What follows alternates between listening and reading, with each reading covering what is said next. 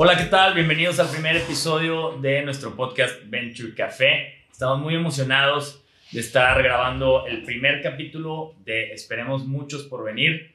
Después de mucho tiempo con la idea en el cajón, finalmente aquí estamos. Pero bueno, antes de continuar, me gustaría que nos presentáramos los tres que estamos aquí para que ustedes sepan quiénes son los güeyes que les van a estar hablando detrás del micrófono durante todo este tiempo.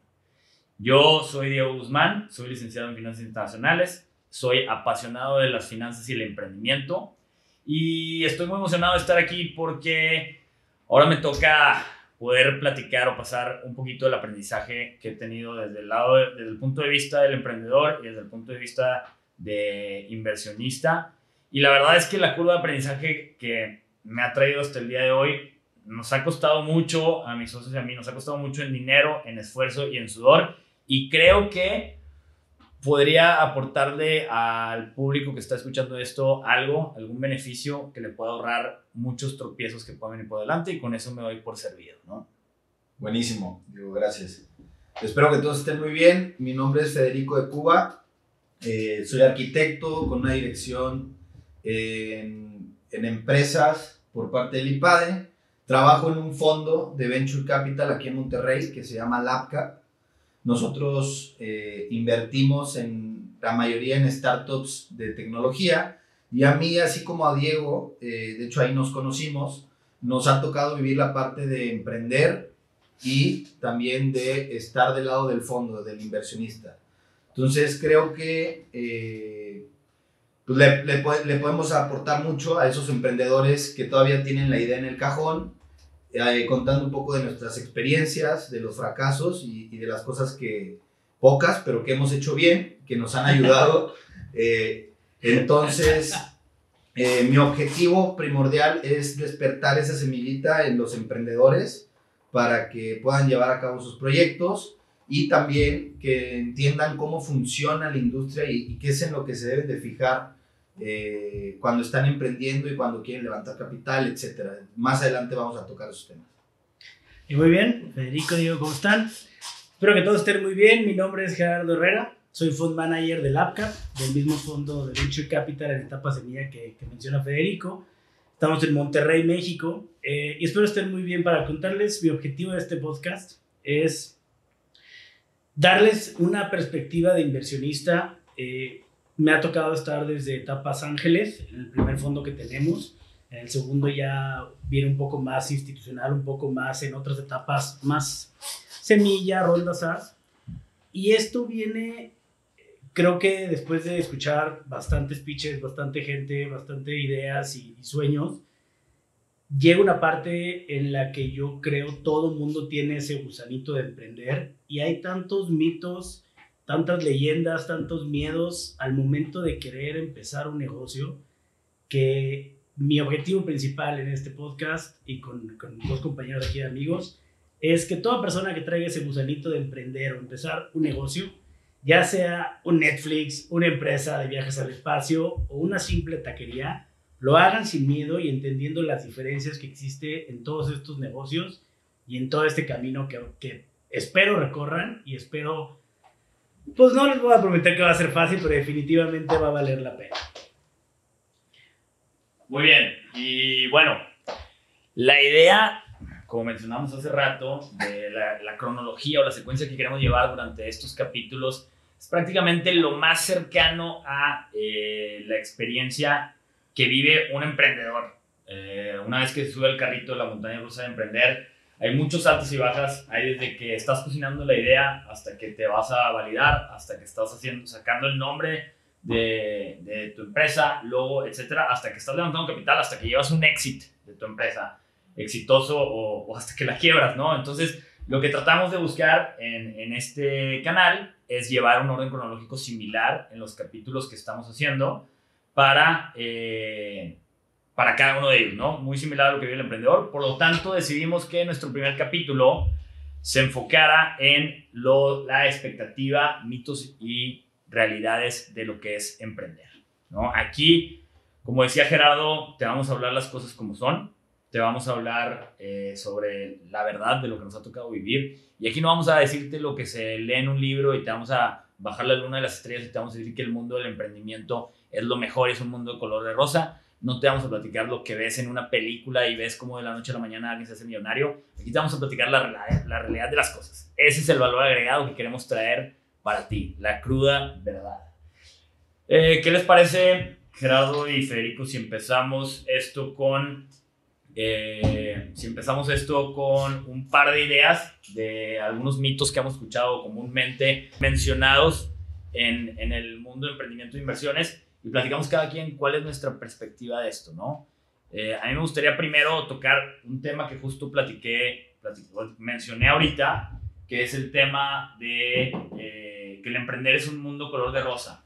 Muy bien, y comenzamos con el primer tema que mencionaba hace rato, el mundo del emprendedor es hustle, hustle, hustle, dormir poco, trabajar mucho, ser pobre en un principio y ser austero y de repente de la noche a la mañana te haces millonario. Discrepo. Jerry, ¿qué te parece si nos platicas tu perspectiva sobre esto? Yo creo que a mí una vez me dijeron una vez un, muy buen dicho, el éxito de la noche a la mañana tarda 15 años. Es lo único que, que se me queda muy grabado yo creo que también hay una parte en ese hustle que siempre me ha molestado la gente que todo el día está, no, estoy bien ocupado, estoy bien ocupado, estoy bien ocupado, entonces por eso automáticamente va a ser exitoso. Creo que, que ese hustle tiene que ser con inteligencia. O sea, ese hustle vale más 3, 4 horas muy bien dedicadas. Ese hustle tiene que ver también contigo, con tu autoestima, con tu capacidad de generar las cosas que te faltan eh, híjole, no hay nada peor que me pueda pasar a esa gente que, que todo el día está ocupada, de repente le dices, oye, ¿cómo van tus finanzas o tu marketing? No, es que no sé de eso, yo, yo mi negocio nada más. Digo, ¿cómo estás día ocupado y no sabes de los temas principales de tu negocio, de finanzas o de lo que realmente estás haciendo? Entonces, discrepo completamente, ser millonario de la noche a la mañana es prácticamente imposible prácticamente porque creo que sí puede ser. a, menos que, a menos que haya sido el primero en vender tapabocas. en Monterrey. si, tenías tapabocas, en, México, definitivamente creo que de la noche a la mañana te pudiste haber hecho rico. Pero en una empresa, una, o sea, una idea o un emprendimiento, creo que toma mucho tiempo, tarda mucho tiempo y hay que ser más inteligentes que, que ocupados. Creo que, creo que de lo que comentas, Diego, también sale otro mito. Porque es, oye, a ver, eh, ¿Cuántas veces no hemos escuchado el quiero emprender para poder tener más tiempo para hacer mis cosas? Ajá. O sea, creo que, creo que es súper mito. O sea, quiero emprender para poder tener más tiempo, quiero emprender para, para poder ser mi propio jefe y, y, despertarme tarde. Y, y, creo que es todo lo contrario emprender. O sea, este, y, por eso discrepo también con, lo, con, con el mito que dijiste creo que al contrario, cuando estás emprendiendo es cuando más le tienes que dedicar tiempo a, pues al negocio, te empiezan a llegar responsabilidades que ni siquiera sabías que existían.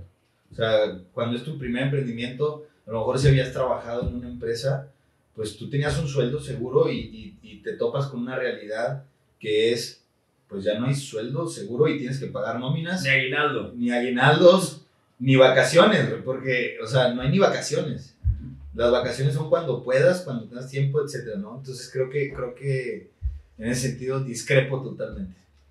Mira, yo te, yo te voy a platicar algo que me dijo un, un amigo este, muy sabio, señor Jalapeño, un saludo. Este, dijo, por ahorita lo que comentabas, de, oye, yo quiero emprender porque quiero ser mi propio jefe, quiero tener más vacaciones, etcétera, etcétera y este güey dice, los que, hay mucha gente que emprende porque dice, yo no puedo ser un godines. Ni madre. Los emprendedores somos más godines que los godines. Porque tú no te puedes ir de tu trabajo. Tú no tienes un 9 to 5, güey. O no tienes, no, no estás eh, un lector de huella a la hora que sale. Tú no acabas el día hasta que terminas la meta del día. Y si terminas la meta del día a las 2 de la mañana, a esa hora acaba tu día. Y a lo mejor tienes una junta o tienes que empezar metas al siguiente día a las 6 de la mañana y ni modo, te tocó dormir cuatro horas y qué suerte que te tocó dormir, ¿no? No todos los casos son así, tampoco nos vamos a sesgar hacia un lado de lo que nos ha tocado vivir por experiencia, pero eh, se me hace muy sabio esto que dice Jalapeño, que es los emprendedores somos más godines que los godines. Yo lo que creo es que muchas veces emprendemos y, y desde el punto de vista personal a mí me tocó emprender por ignorante, prácticamente por, por no saber lo complicado que iba a ser, porque si hubiera sabido lo complicado que iba a ser, si alguien me hubiera dicho cómo iba a estar esa montaña rusa, que son subidas y bajadas y que las subidas están a toda madre y las bajadas las sufres y las lloras, pero si alguien me hubiera dicho desde un principio lo que me esperaba, probablemente no, hubiera emprendido. O sea, probablemente me hubiera quedado con mi sueldo fijo, con mi aguinaldo, con mis prestaciones, con el estar del lado de la moneda en el que la posada no te cuesta a ti, güey. Sino que tú vas, tú vas a tomar pagado por la empresa y te toca una rifa. Y la, tú no tienes que pagar las teles de la rifa para la gente. Entonces, yo creo que a, mí me tocó, y agradezco esa ignorancia, porque si no, no estaría aquí, ¿no? Claro. Eh, y, yo creo que le ha pasado así a muchos emprendedores y con más gente que, que he platicado y que ustedes también seguro han platicado, dicen, oye, no sé lo que me esperaba. Oye, nosotros empezamos una, una cafetería, pues, yo no sabía que tenía que saber vender online hace cinco años, seis años que empezó la idea. Yo no sabía que tenía que eh, saber de costeos B2B, que tenía que saber cómo entrar a retail y, y, hacer ese costeo. Soy financiero, yo soy financiero de auditar otras empresas en finanzas súper objetivas. Cada empresa, cada industria se maneja diferente. Entonces, yo creo que, digo, para cada quien en su caso, pero el, el emprender muchas veces sí es hustle. Yo creo que el, el, común denominador o la conclusión aquí no es si te vas a meter, si te la vas a partir o si vas a trabajar un 9 to 5. Yo creo que el común denominador es ¿qué tan abierto estás o qué tan dispuesto estás a sacrificar? O sea, a que te toque un día que te vayas a dormir a las 2 de la mañana y despertar del siguiente día a las 6 de la mañana y estés bien con eso.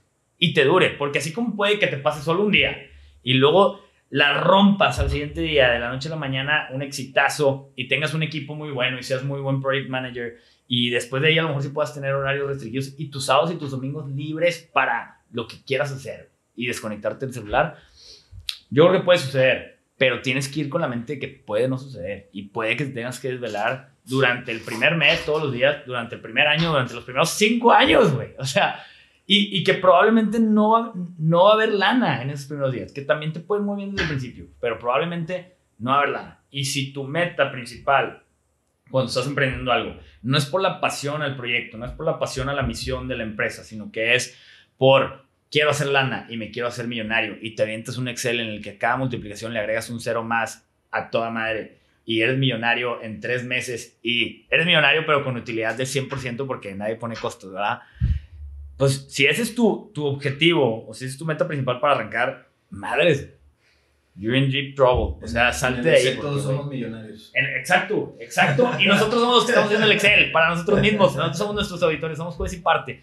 Entonces, si el dinero es tu razón principal y en las subidas y bajadas de la montaña rusa no está llegando el dinero, madre, estás perdido. Porque no sabes si va a llegar mañana, no sabes si va a llegar en cinco años, no sabes si nunca va a llegar. No nada más, el emprendimiento no nada más a veces no te, no te retorna dinero, sino que te está quitando. Y te está quitando dinero y te está quitando tiempo, sudor y tiempo y costos de oportunidad, de lo que platicamos hace rato, de tener otro jale con tu chamba al, al 100%, con tu aguinaldo, con tu sueldo que estás haciendo. Entonces pero- también es que tanto estás dispuesto a sacrificar.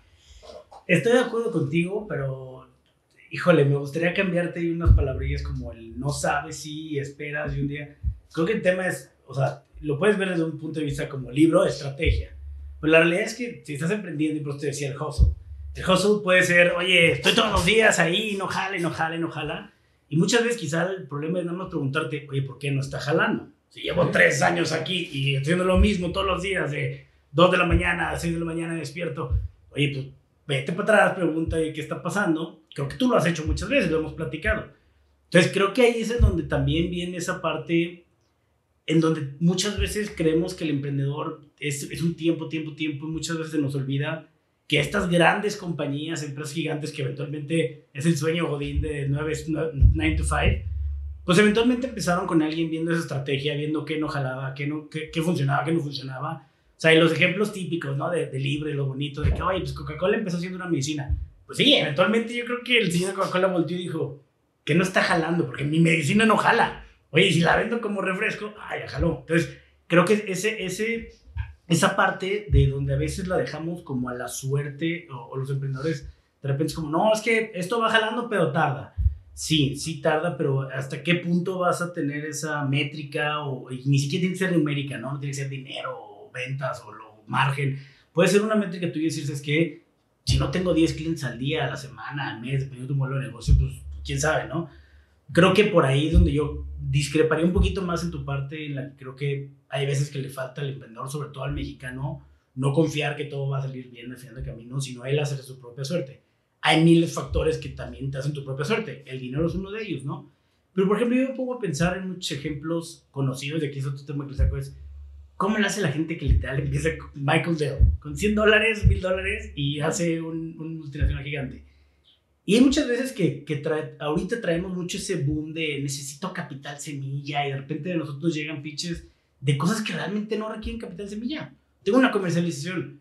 Híjole, tu ecuación está medio sencilla, es pues busca comprar barato, vender más caro y desde la venta número uno ya debes de estar. Oye, requieres capital de trabajo, un tipo de crédito, adelante, con, se, se, busca la estructura, pero no necesariamente todos los negocios tienen que tener ese capital de, de impresionistas, friends and family.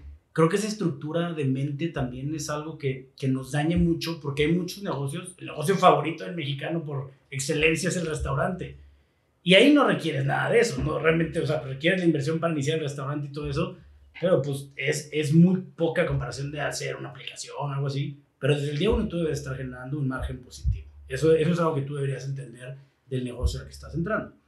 Creo que, creo que esa parte me gustaría platicarlo porque siento que, que ese, esa primer capital es normalmente el, el bloque mental más grande de la gente para cuando quiere dar ese brinco.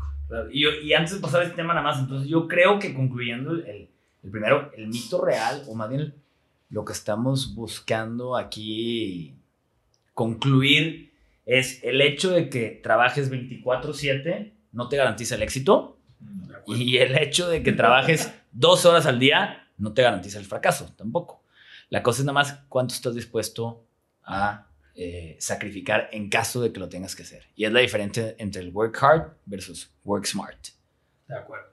es una buena forma de resumir el punto. Ahora sí, ahora sí me gustaría pasar a ese otro tema que, que dices, Jerry. Eh, el tema de cuáles son proyectos o cuáles son, cuáles son proyectos para llevar a buscar inversión y cuáles son proyectos que prácticamente es llévatelo creciendo así como estás creciendo ahorita, tal cual, ¿no? Porque también, también la cuestión es que y mucha gente emprende porque está de moda emprender. Está de moda tener una marca y decir yo soy el dueño. Y tú lo ves en muchos... En LinkedIn. En, LinkedIn y en Instagram, en, en, tu brief, ves a mucha gente CEO at de que, no sé, no voy a decir ningún nombre porque, pero CEO at, todo mundo se quiere poner la medallita de soy un CEO. Pues CEO de qué, digo, a toda madre, ¿verdad? Que, que hagas algo, que emprendas algo.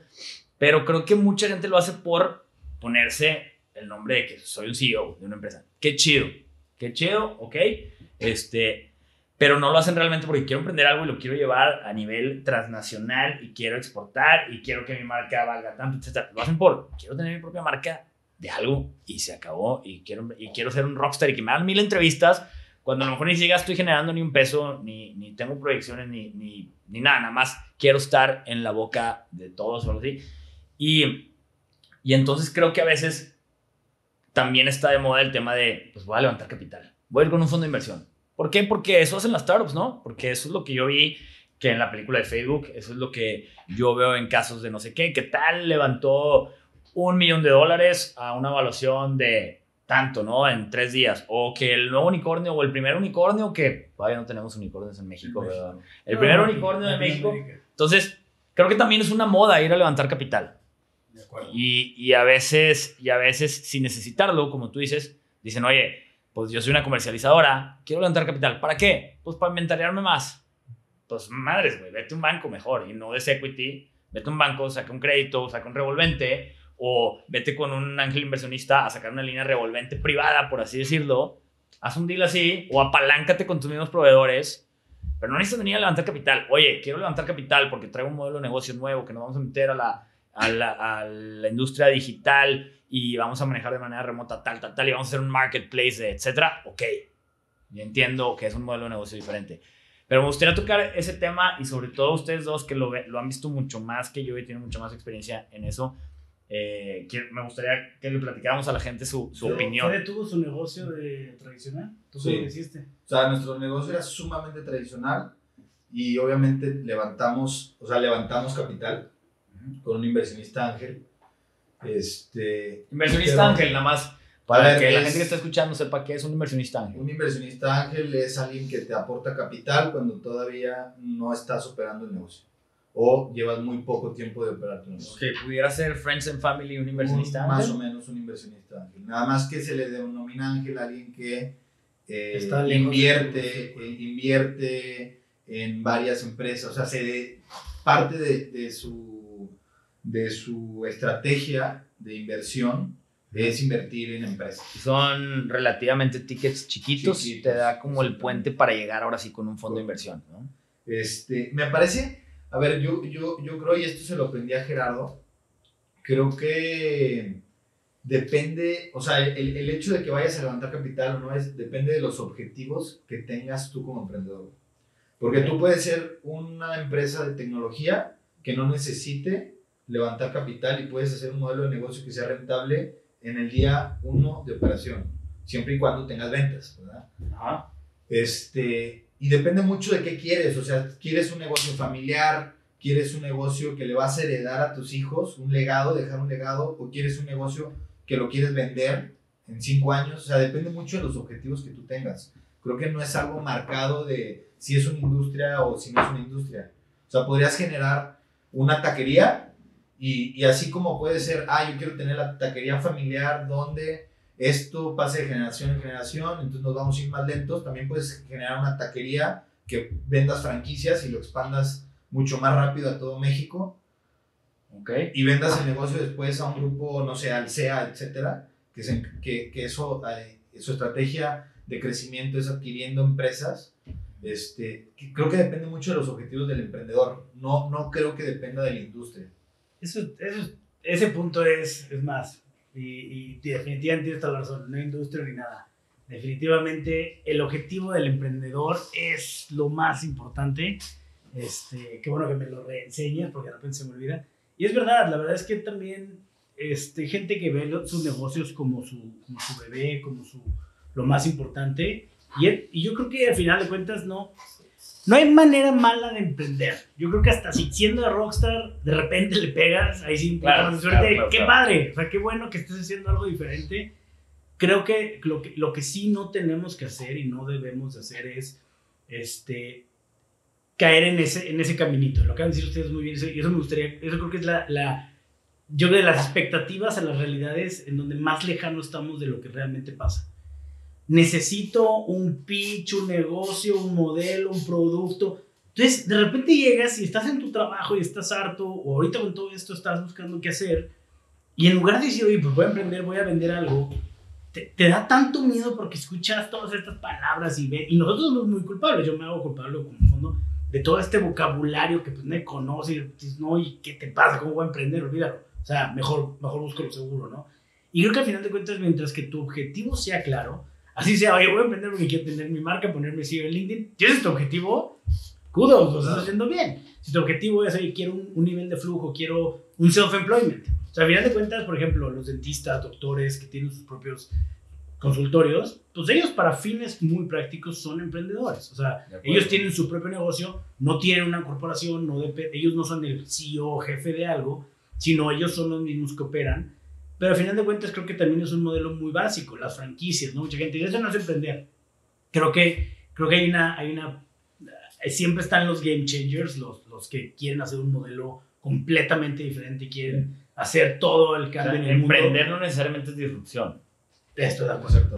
Creo que el, el que quiere tener esa disrupción gigante en la industria es el que sí tiene que ir a buscar capital, aprender de todo, tiene que hacer alguien muy, muy all around, tener un equipo muy fuerte, porque esa es la visión que, estás, que quieres. Pero si tú realmente quieres emprender, quieres tener una franquicia, quieres tener un restaurante, es súper válido. Hay gente que le va muy bien. Pero, por ejemplo, en ese sentido también creo que, o sea, cuando tienes, o sea, cuando buscas emprender, tienes que buscar también tener diferenciadores. O sea, porque si no, nada más te vas a meter al mismo barco donde están todos. Ve Monterrey, o sea, había dos mil restaurantes, O sea, teníamos 2.000 restaurantes en Monterrey. En San Pedro. En San Pedro, es, es O sea, una locura. O sea, a, a- a lo que voy es que sí, o sea, emprender, puedes emprender lo que sea, pero tienes que buscar diferenciarte, o sea, tienes que tener algo que realmente le aporte valor agregado a tus clientes, que realmente, o sea, si me dices, ah, voy a, voy a hacer los mismos tacos de barbacoa que hacen todos, pues no, oye, voy a hacer una barbacoa de pozo en penca de maguey, ah, bueno, o sea, creo que, creo que Sí. Digo, bajándole un poco más el, el balón a la realidad, creo que, creo que esa es la parte donde muchos emprendedores este, flaqueamos.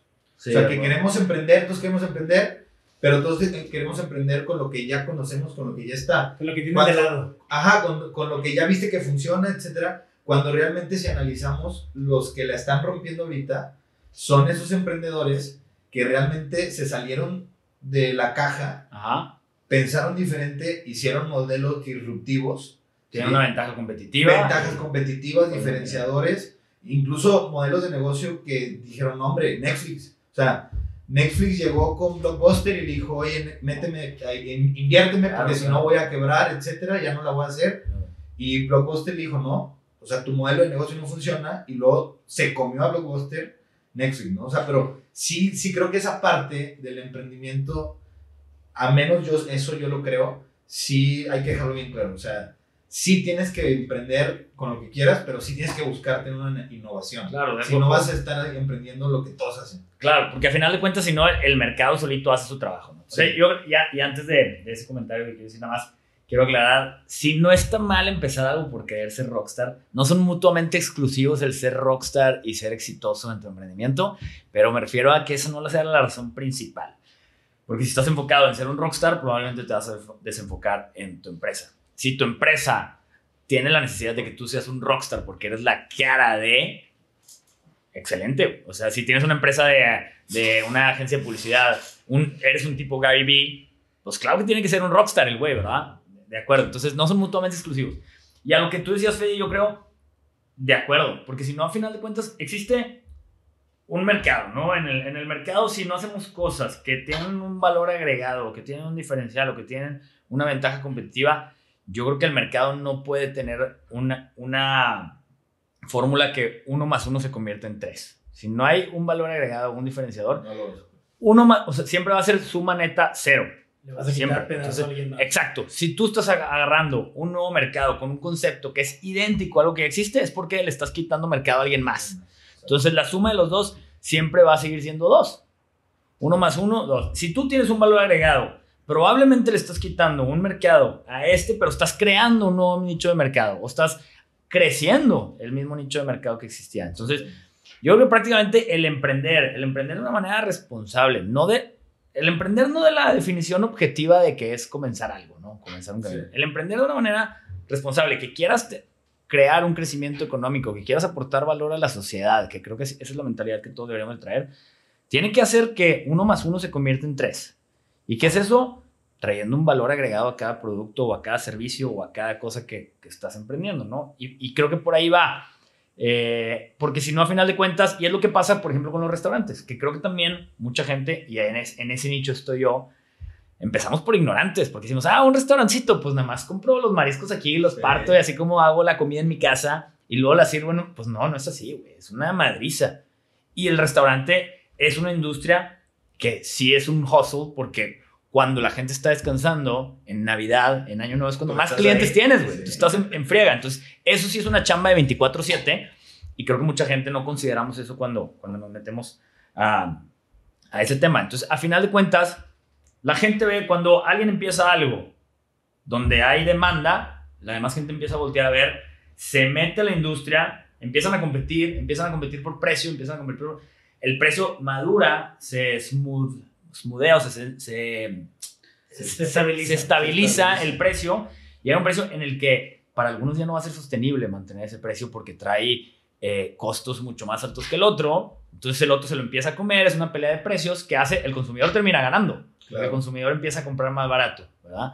Pero las empresas, las mismas que fueron entrando, se van saliendo. Y otra vez, esa empieza a mejorar y otra vez voltea a ver gente, ah, ahí hay negocio, me meto. Y otra vez, es una pelea constante. Mientras tú no tengas una ventaja competitiva sostenible a largo plazo y no estés metiendo algo de valor agregado al consumidor final, Solamente van a ser épocas así, en la que la competencia se salió Sí. y luego la competencia vuelve a entrar y vuelves, y vuelves a, eh, a estabilizar precios, ¿no? Entonces, por eso es lo de suma, suma uno más uno es dos. Y creo que, y creo que aquí en México malamente hemos, hemos- nos hemos ido a chambas muy fáciles, con skill sets muy Básicos. de ser el muscle de la empresa de maquila. Este, eh, tenemos muy, muy poco en la cadena de valor. En México estamos, muy poca de nuestra parte está en la, en la parte final, en, en la parte de skill sets, en la parte de valor agregado, en la parte que competimos. Tenemos la, la parte aeroespacial, a toda madre.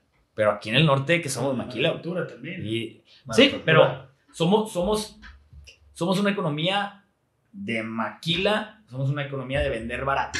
Estamos enfocados en vender, en vender barato. ¿no? Yo, yo discrepo un poco porque yo creo que no es tanto vender barato. Es un tema de, de- eventualmente vas generando ese, ese, ese conocimiento. Y yo creo, lo, lo que decir bien, en la cadena de valor, que yo creo que una de las preguntas y una de las, de las cosas que normalmente nos hacen es, ¿pero qué es un valor agregado? O sea, yo les digo, ese de los tacos. ¿La salsa ya es un diferenciador? ¿Puede llegar a ser una salsa un diferenciador para unos tacos? Sí, Sí, definitivamente, claro. A ver, sí. lo es con... A ver, no vamos a decir nombres hasta que empiecen a... hasta que empiecen a pagar anuncios. Hasta que empiecen a pagar anuncios no vamos a decir Yo- nombres, yo- pero... Yo, creo que, yo creo que ahí es en donde. Y regreso al mismo. ¿Por qué? ¿Qué- ¿Por qué quiero hacer esto? ¿Por qué quiero abrir unos tacos? Porque no tengo trabajo ahorita y necesito hacer algo. Ok, y me quedan mis para los tacos. Ok, ¿qué, ¿por qué me quedan para los tacos? ¿Qué es lo que yo tengo para hacer tacos? ¿Qué es lo que yo tengo para hacer tamales? Porque definitivamente la gente cree que eso no es emprender. Y yo, y llegando al punto de la cadena de valor, ¿dónde es quien más gana dinero? Quien le vende al cliente final. Definitivo. Excep- pocas excepciones Porque de le está- industrias como el Coca, Pepsi, que ahí tienen una, una dinámica medio extraña. Sí. Generalmente que le Porque le estás vendiendo final. intangible, que es la marca, también. Y no, al final de cuentas es el cliente que paga el precio real final, ¿no? O sea, tú todo lo demás le vas quitando, le vas quitando, le vas quitando. Ajá. Y creo que ahí es en donde viene muy interesante esa parte que decías que es, ¿por qué, por qué nos hemos dedicado como a la mitad de la cadena? Y yo he visto muchas veces, pasa, y nos pasa con emprendedores que llegan, con gente que yo conozco, familiares, vender no nos gusta.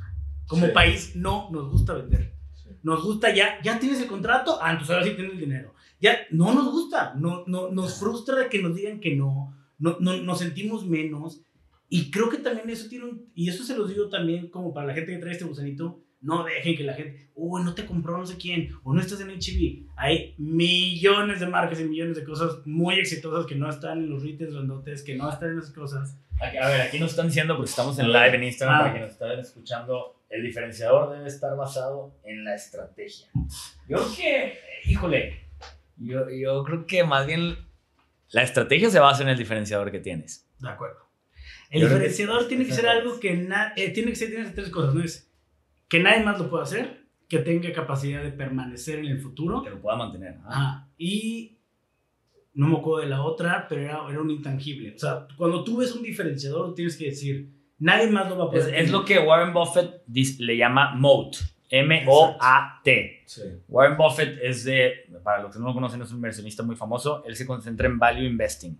Invertir en empresas que están subvaluadas, a las que él le ve mucho futuro, pero el común denominador de todas es que todas tienen un moat, que es como una ventaja competitiva. Que es una ventaja competitiva que puedes sostener a largo plazo. Es como, no es tan difícil a lo mejor llegar al primer lugar, es más difícil, es más, es más difícil mantenerte en el primer lugar que llegar al primer lugar. Es lo mismo que una ventaja competitiva.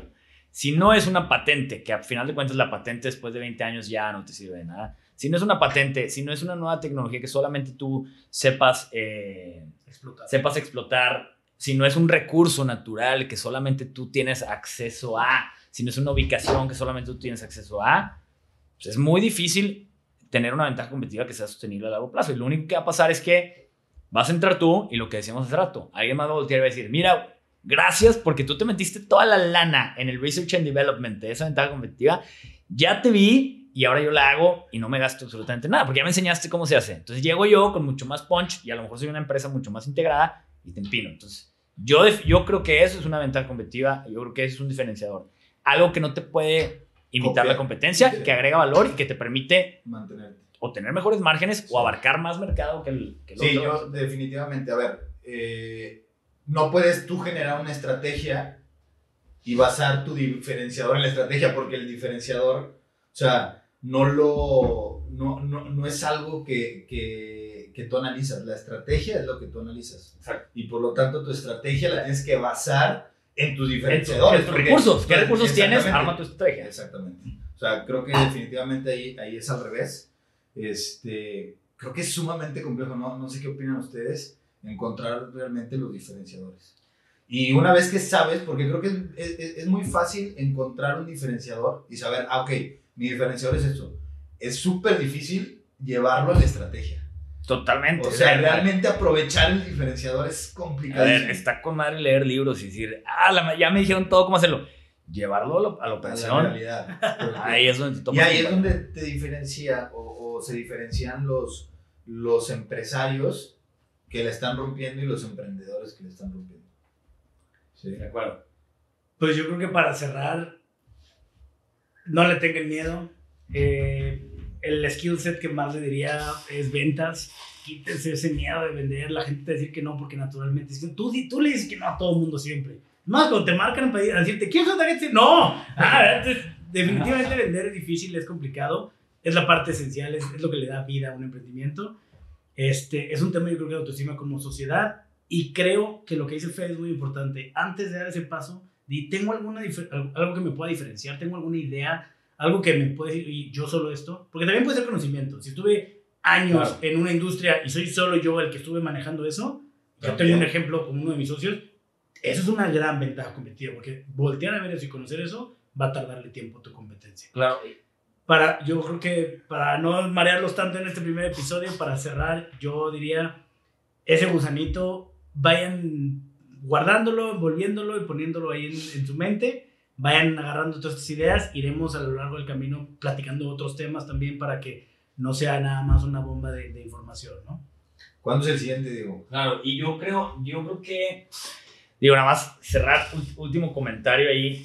Es lo mismo que tú ves un país y el PIB, el PIB potencial de este país es trabajo por dinero, cuánto, cuánto capital le metes, cuánto labor le metes, y hay un tercer factor que es un múltiplo, que es tecnología. Y dentro de tecnología está skill sets, diferenciadores, ventajas compartidas, ventajas competitivas, etc. Creo que es lo mismo con una empresa. Le puedes meter mucha lana, le puedes meter mucho sudor, si no tienes un diferenciador, que es el múltiplo, que te da eh, eh, ese, ese push, pues tu potencial de crecimiento está empinado, ¿verdad? Sí. Es uno, uno por uno, uno, uno por dos, dos, uno por tres, tres. Necesitas ese múltiplo y es lo mismo con un país, en un PIB, ¿no? Entonces, bueno, ya se nos acabó el tiempo.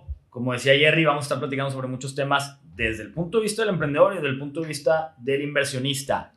Todo desde experiencia propia. Si nosotros no hemos vivido algo de uno de los temas que ustedes quieren escuchar, les vamos a traer al güey que ya lo vivió de primera mano y que les puede contar cómo se equivocó o cómo la rompió y cómo le fue bien, ¿no? Entonces, la idea es eso, platicar, es una plática muy casual, por eso es Venture Café, y tocar temas que a ustedes les interesen, que les sirvan, que les ayuden a ver si quieren emprender o no primero, y si ya estás emprendiendo y ya estás en este desmadre de la montaña rusa, ayudarte a mantenerte arriba lo más posible. Muchas gracias por escucharnos, espero que lo hayan disfrutado. Vamos a estar sacando eh, el siguiente episodio, lo vamos a estar grabando la próxima semana. Entonces, escríbanos a contacto arroba venturecafepodcast.com Escríbanos los temas o nos pueden escribir por el Instagram que es igual, arroba eh, los temas que quieren escuchar y con gusto los tocaremos. Muchas gracias, hasta la próxima.